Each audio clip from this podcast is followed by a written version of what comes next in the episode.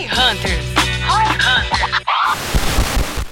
E essa estratégia de produto, ela passa fundamentalmente pelo seu time? Como, como que correlaciona cardápio com estratégia de marca? Porque tu falou de três divisões nesse time, né? Que é. Perfeito. É Brand que Growth, Sales Growth Uhum. e Trade Marketing. Legal. Dentro de Brand Growth, a gente tem o time que faz todas as pesquisas com consumidores, Uhum. define o menu e faz todas as campanhas de divulgação que são nacionais. Ah, o- a galera de Brand Growth é a galera que define menu. Define. Veja Hum, bem, a gente tem sessões de degustação quase toda semana. Aham. É a gente que inventa os produtos, propõe para a empresa, obviamente, que não é uma decisão só nossa, baseado no que a gente sabe do cliente, Sim. do que a gente sabe dos nossos fornecedores e da nossa operação. O lance do McDonald's, eu tava pensando enquanto tu vinha pra cá, que é tipo, cara, é uma. É a moda da, da alimentação, porque toda hora vocês estão lançando, é quase o fast fashion do, do hambúrguer, né? Porque toda hora tem uma nova temática, um novo produto, um novo produto. A gente tá toda hora brincando com coisas que, que duram pouco tempo no cardápio, Aham. sabe? A gente lança lá um- um- uma garrafinha de molho do Big Mac, que fica uma Uhum. semana. A gente lança uma variação do quarteirão, que fica um mês. Quantos lançamentos desse rolam num ano? Tem ano que rola 10, rola 20, tem ano que rola 5, depende. A gente não tem uma meta de quantidade de produtos para Vocês vão lançar, né? sentindo como é que tá. A gente tem uma meta de é, imagem de marca, de participação de mercado, de resultado, e a gente vai vendo o que, que a gente precisa. A gente só lança, aí você fala, pô, mas vocês não lançam uma coisa que fica? Né? Uma coisa que vem para preencher uma nova necessidade. Por exemplo, anos atrás a gente lançou milkshake. A gente não tinha mais milkshake no Brasil. A gente foi lá e lançou milkshake é, Copenhague, ovo maltine, é, morango, outros sabores. Uma categoria nova de produtos. Por quê? A gente identificou uma necessidade do consumidor que não estava bem atendida com tudo que a gente oferecia e tinha ali uma oportunidade de atender melhor essa Legal. necessidade com uma nova categoria. Aí isso vem para ficar. Isso acontece, por exemplo, ah, queremos fazer café da manhã, queremos fazer, sei lá, um menu que só vai ter à tarde, ou um menu da madrugada, Legal. uma categoria diferente. Mas a gente só faz isso quando tem uma necessidade não atendida ou não tão bem atendida com o que a gente tem. É quase uma categoria nova, mais ou menos, assim, esse lance do, do milkshake, né? É, É é, uma é categoria que vocês tinham parado de fazer e uma- passaram a fazer. uma ocasião de consumo diferente, é Uhum. uma fome diferente, como eu costumo falar. Legal. Ao invés de falar que é uma necessidade, é coisa dos livros, cara, tem tipos de fome. O Denner, quando vai almoçar numa terça-feira, tem um tipo de fome. Você tá no Uhum. break do, do, do- do trabalho, você tem um tempo, você tem um, um dinheiro no bolso. E é diferente do Denner que vai comer no sábado à noite, de repente com seus Você amigos. pensar isso, né? O, o livrinho lá que você falou, do Delightful Moments, é, cara, é, a experiência deliciosa nesse momento é diferente. Tipo, quando eu tava na Inglaterra, eu, eu lembro, lá eu via muito mais Mac Café do que aqui no Brasil. Uhum. Muito mais mesmo em Londres.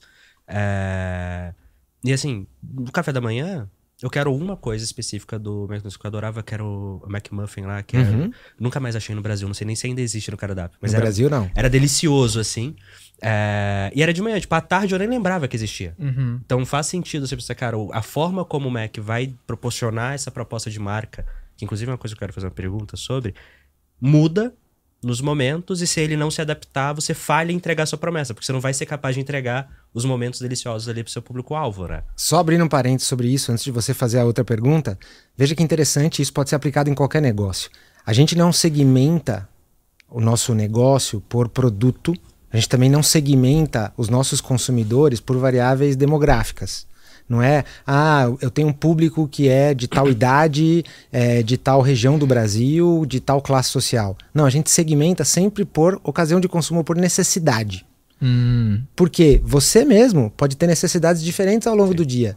Então, o que eu mais estou procurando é, olha, eu para pessoas que querem hoje uma alimentação muito gostosa, mais acessível, rápida e que estão no trânsito, indo para a faculdade. Para essas pessoas, eu vou fazer aqui uma ação de drive-thru assim, assim, assado. Mas é Legal. uma necessidade. Talvez seja uma pessoa que tenha uma idade ou outra, uma classe social ou outra. Isso para mim é secundário. No momento. Que é legal. Mas E aí, como é que tu faz tudo isso? ah, porque o mix é grandão, né? Vocês devem ter o- trocentas SKU lá dentro, né? Olha, o mix, a gente sempre fala que é grande, mas se eu for comparar com um Carrefour, com um Pão de Aham. Açúcar, o nosso mi- o mix é ridiculamente pequeno. Mas aí que tá, comparado a outros restaurantes, de talvez outros, outras categorias, talvez seja menor. Seja, seja bem maior. Que é tipo assim. Por que que. eu Da onde que surge assim? Ah, vamos fazer o, o quiosque de sobremesa, vamos fazer o negócio de café.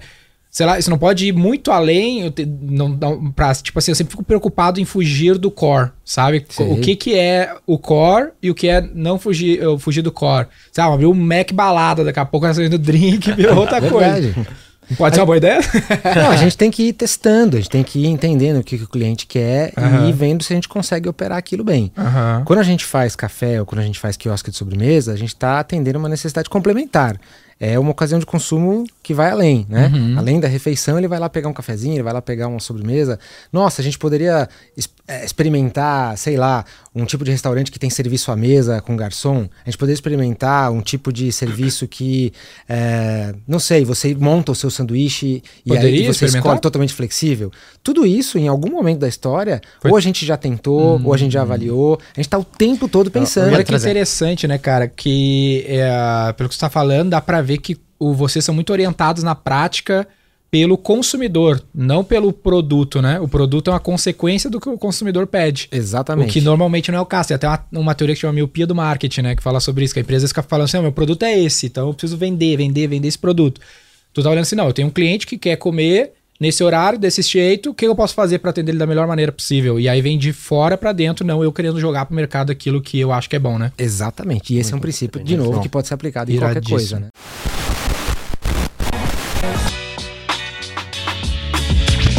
C4 Company.